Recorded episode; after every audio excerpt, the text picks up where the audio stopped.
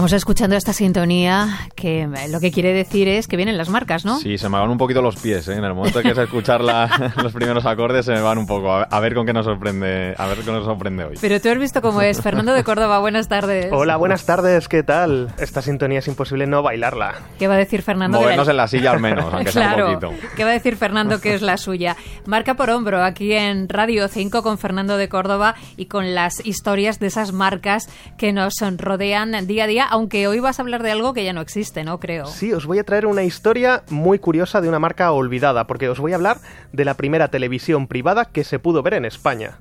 Porque, a ver, normalmente cuando pensamos en canales privados, pues nos viene a la mente Telecinco, Antena 3 o Canal Plus, que son estas que empezaron a emitir en el 90, pero en realidad hay una etapa de la televisión privada muy desconocida que sucede pues un pelín antes. Cuéntanos, nos has dicho que nos llevas al año 1987, mm, un año precioso en el que nací yo.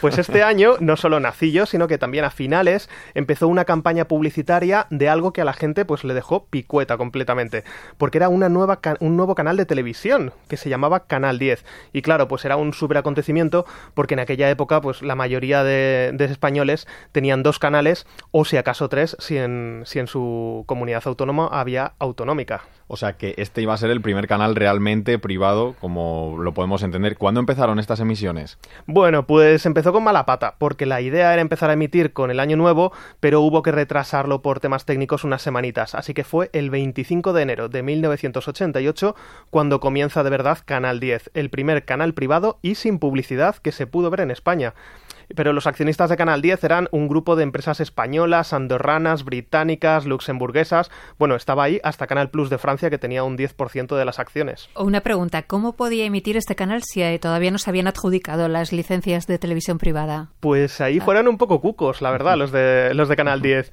Pues resulta que para emitir en España tú necesitas licencia, como dices, porque si no Retevisión, la antigua eh, RTV técnica, no te difunde la señal y te quedas sin llegar a los españoles. La televisión pronto llegará, yo te cantaré y tú me verás. La televisión pronto llegará, yo te cantaré. Entonces, ¿cómo lo hicieron? ¿Cómo se saltaron ese, pues, ese, paso? Pues estoy metiendo, estoy metiendo un poco de intriga ahí. Pues resulta que Canal 10 se aprovechó de un vacío legal porque la ley dice que no puedes emitir desde España, pero sí que puedes emitir hacia España. Un poco como cuando éramos pequeños y hacías, no, no, yo no te voy a dar, yo solo voy a dar puñetazos al aire y si cae, cae. Pues lo que hacían era emitir por satélite desde Londres y cualquiera que estuviera en España, que tuviese o se instalase una antena parabólica, pues podía recibir la señal y verlo en su casa. Entonces, estaban en Londres, pero esa emisión se veía aquí en España. Eso es, los estudios, la continuidad, los platós, todo lo de Canal 10 estaba en Londres. Allí se hacía todo y se preparaba para emitirlo por el satélite Intelsat, que me lo he apuntado. La gente de aquí en España no notaban nada porque la única diferencia era que para sintonizarlo había que abonarse. Abonarse como podemos entender la televisión de pago de hoy en día. Sí, sí, más o menos con otra tecnología, claro, porque eran los 90, los 80 todavía, y emitían por satélite analógico, no como ahora que todas las señales son digitales. Entonces, para poder recibir el canal, tenías que tener una antena parabólica instalada en casa y un descodificador porque había que pagar una cuota mensual. ¿Era muy caro? Pues en su momento el alta costaba 15.000 pesetas y la cuota mensual eran 3.500 pesetas incluyendo el IVA. Mira la cara que ha puesto Pablo. yo nací en la época de las pesetas, pero claro, yo me he criado más, tengo más conciencia del euro. Pero a que te ha sonado un poco caro, sí, sí, en cualquier caso. Para, para, lo que fuera la época, seguramente. Pues mira, con la inflación pasándolo a euros y tal, hoy en día sería el equivalente a una cuota de alta de unos 250 euros y una cuota mensual de 57 euros y medio. Mm. Ellos hacían en los anuncios una cosa que por cierto me encanta, que es que eh, decían que cada hora de programación te sale a menos de 5 pesetas, que hombre, visto así. pues tampoco era especialmente barato, ¿no? Para ser un solo canal. No, no, no. Y muchos dicen que esto de la cuota mensual fue una de las cosas que hizo que no terminara de triunfar, porque era la primera vez que a los españoles se nos planteaba lo de pagar por la tele. Y claro, pues muchos no lo entendían porque, oye, es que llevo toda la vida viéndola gratis. Y bueno, tampoco debía ayudar demasiado que solo se pudiera ver en las grandes ciudades. ¿Solo en las grandes? Sí, porque... En las localidades pequeñas, ¿no? No, no, no. De hecho, eh, al principio solo en Barcelona, Madrid, Valencia y Bilbao. Porque aunque el satélite, lo que es el satélite, emite en toda la península ibérica, si vivías en una ciudad relativamente pequeña, no había nadie que te hiciera la instalación. Entonces, eh, el problema era más de instalación que de recepción.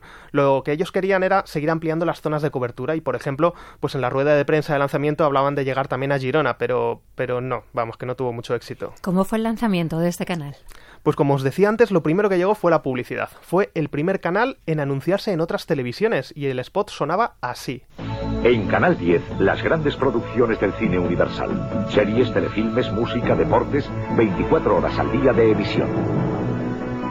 Conexión, una cuota única de 15.000 pesetas, IVA incluido. Suscripción, 3.000 pesetas mensuales, masiva. Instalación de antena completamente gratis. Apúntese al 10 llamando al teléfono 427 7000. Apúntese al 10.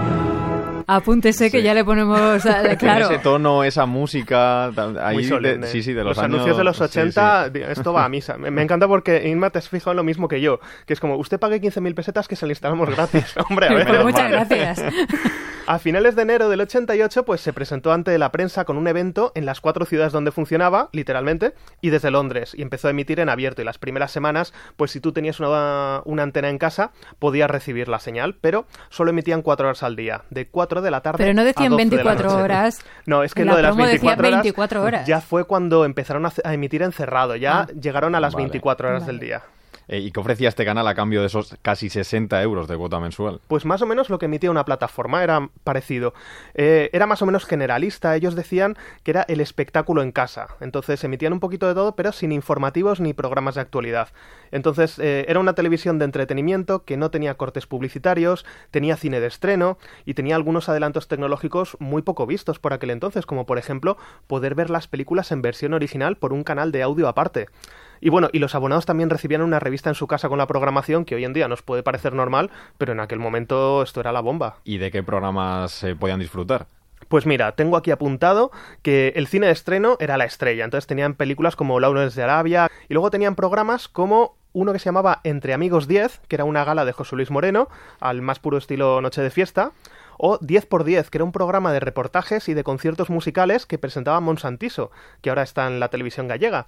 Y también había programas de deportes, series como Bonanza, que tampoco era un estreno, Arriba y Abajo, La Mujer Policía, una mezcla de clásicas, pero una de mis favoritas es El Show de los Teleñecos.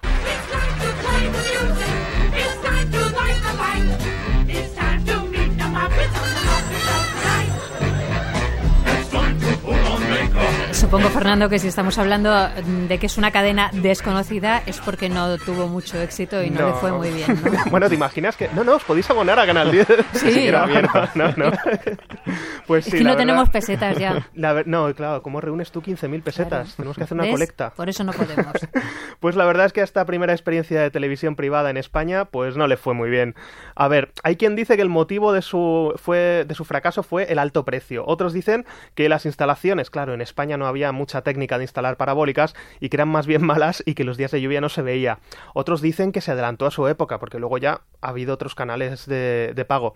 El caso es que en el verano del 88, Canal 10 tenía 654 abonados que obviamente pues eran insuficientes para pagar todo lo que cuesta hacer un canal de televisión. O sea que acabó cerrando. Pues sí, y además de repente, o sea, sin previo aviso. Tú un día ponías Canal 10 a principios de septiembre. Y al día siguiente ya no. Y, y al día siguiente no, pero eh, los que tampoco se enteraron fueron los propios trabajadores, que un día llegaron a los estudios Molinar de Londres y les dijeron los de seguridad que no, que no entraban hasta que los jefes pagaran el alquiler. Entonces Canal 10 tuvo que dejar de emitir, más que nada porque no había nadie ahí para darle al botón, y comenzó a reestructurarse. Decretó suspensión de pagos, hubo cambio de accionistas, se empezaron a demandar entre ellos, bueno, un buen rollo precioso.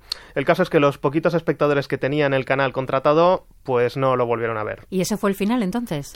Bueno, durante algunos meses yo he estado mirando en hemerotecas y había rumores que si iba a relanzarse, que si lo, lo compraría Canal Plus y pasaría a llamarse así, incluso se lo ofrecieron a Televisa, que Televisa dijo, muchas gracias, pero yo estoy aquí a otra cosa. Pero nada, finalmente no hubo interesados y Canal 10 se fue al cielo de las televisiones privadas. Vaya, tenemos canción de despedida dedicada a Canal 10. Pues estaba yo dándole vueltas al concepto de 10 y mira, os propongo una canción con 10. 10 minutos de Miki Núñez. Tengo la costumbre de disimular. Me pasa que contigo ya no puedo hace diez minutos que te vi llegar. No, sé ni tu nombre ya te quiero.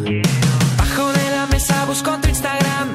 Dejaste a tu novio en enero, veo. Así que voy para abajo y le disparo un like a una foto vieja de tu perro. Dime, solo dime cómo hablarte. Quiero darte más de dos besos. Quiero perder Tengo más de mil planes, pero no sé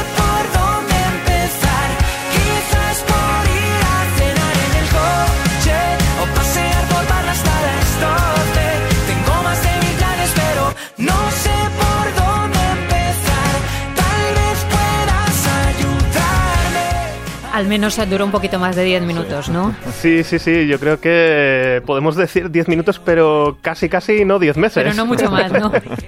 Fernando, gracias. Hasta la semana que viene. ¿eh? Muchas gracias. Hasta la semana que viene. Buenas tardes. Una oportunidad para presentarme. Si sales de la uni, yo voy a buscarte. Y si trabajas, yo me quedo hasta tarde. Eh. Dime, solo dime cómo hablarte. Quiero darte más de dos besos. Quiero perder el ave por tus huesos. Tengo más de mil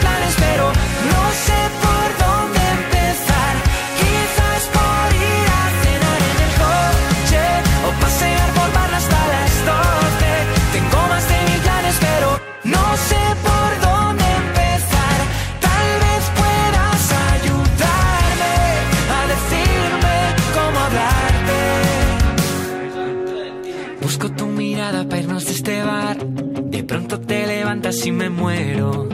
Muero porque creo que vas a invitar a una última copa en tu velero. Quiero montarme en tu velero. Quiero darte más de dos besos. Quiero perder el ave por tus huesos. Tengo más de mil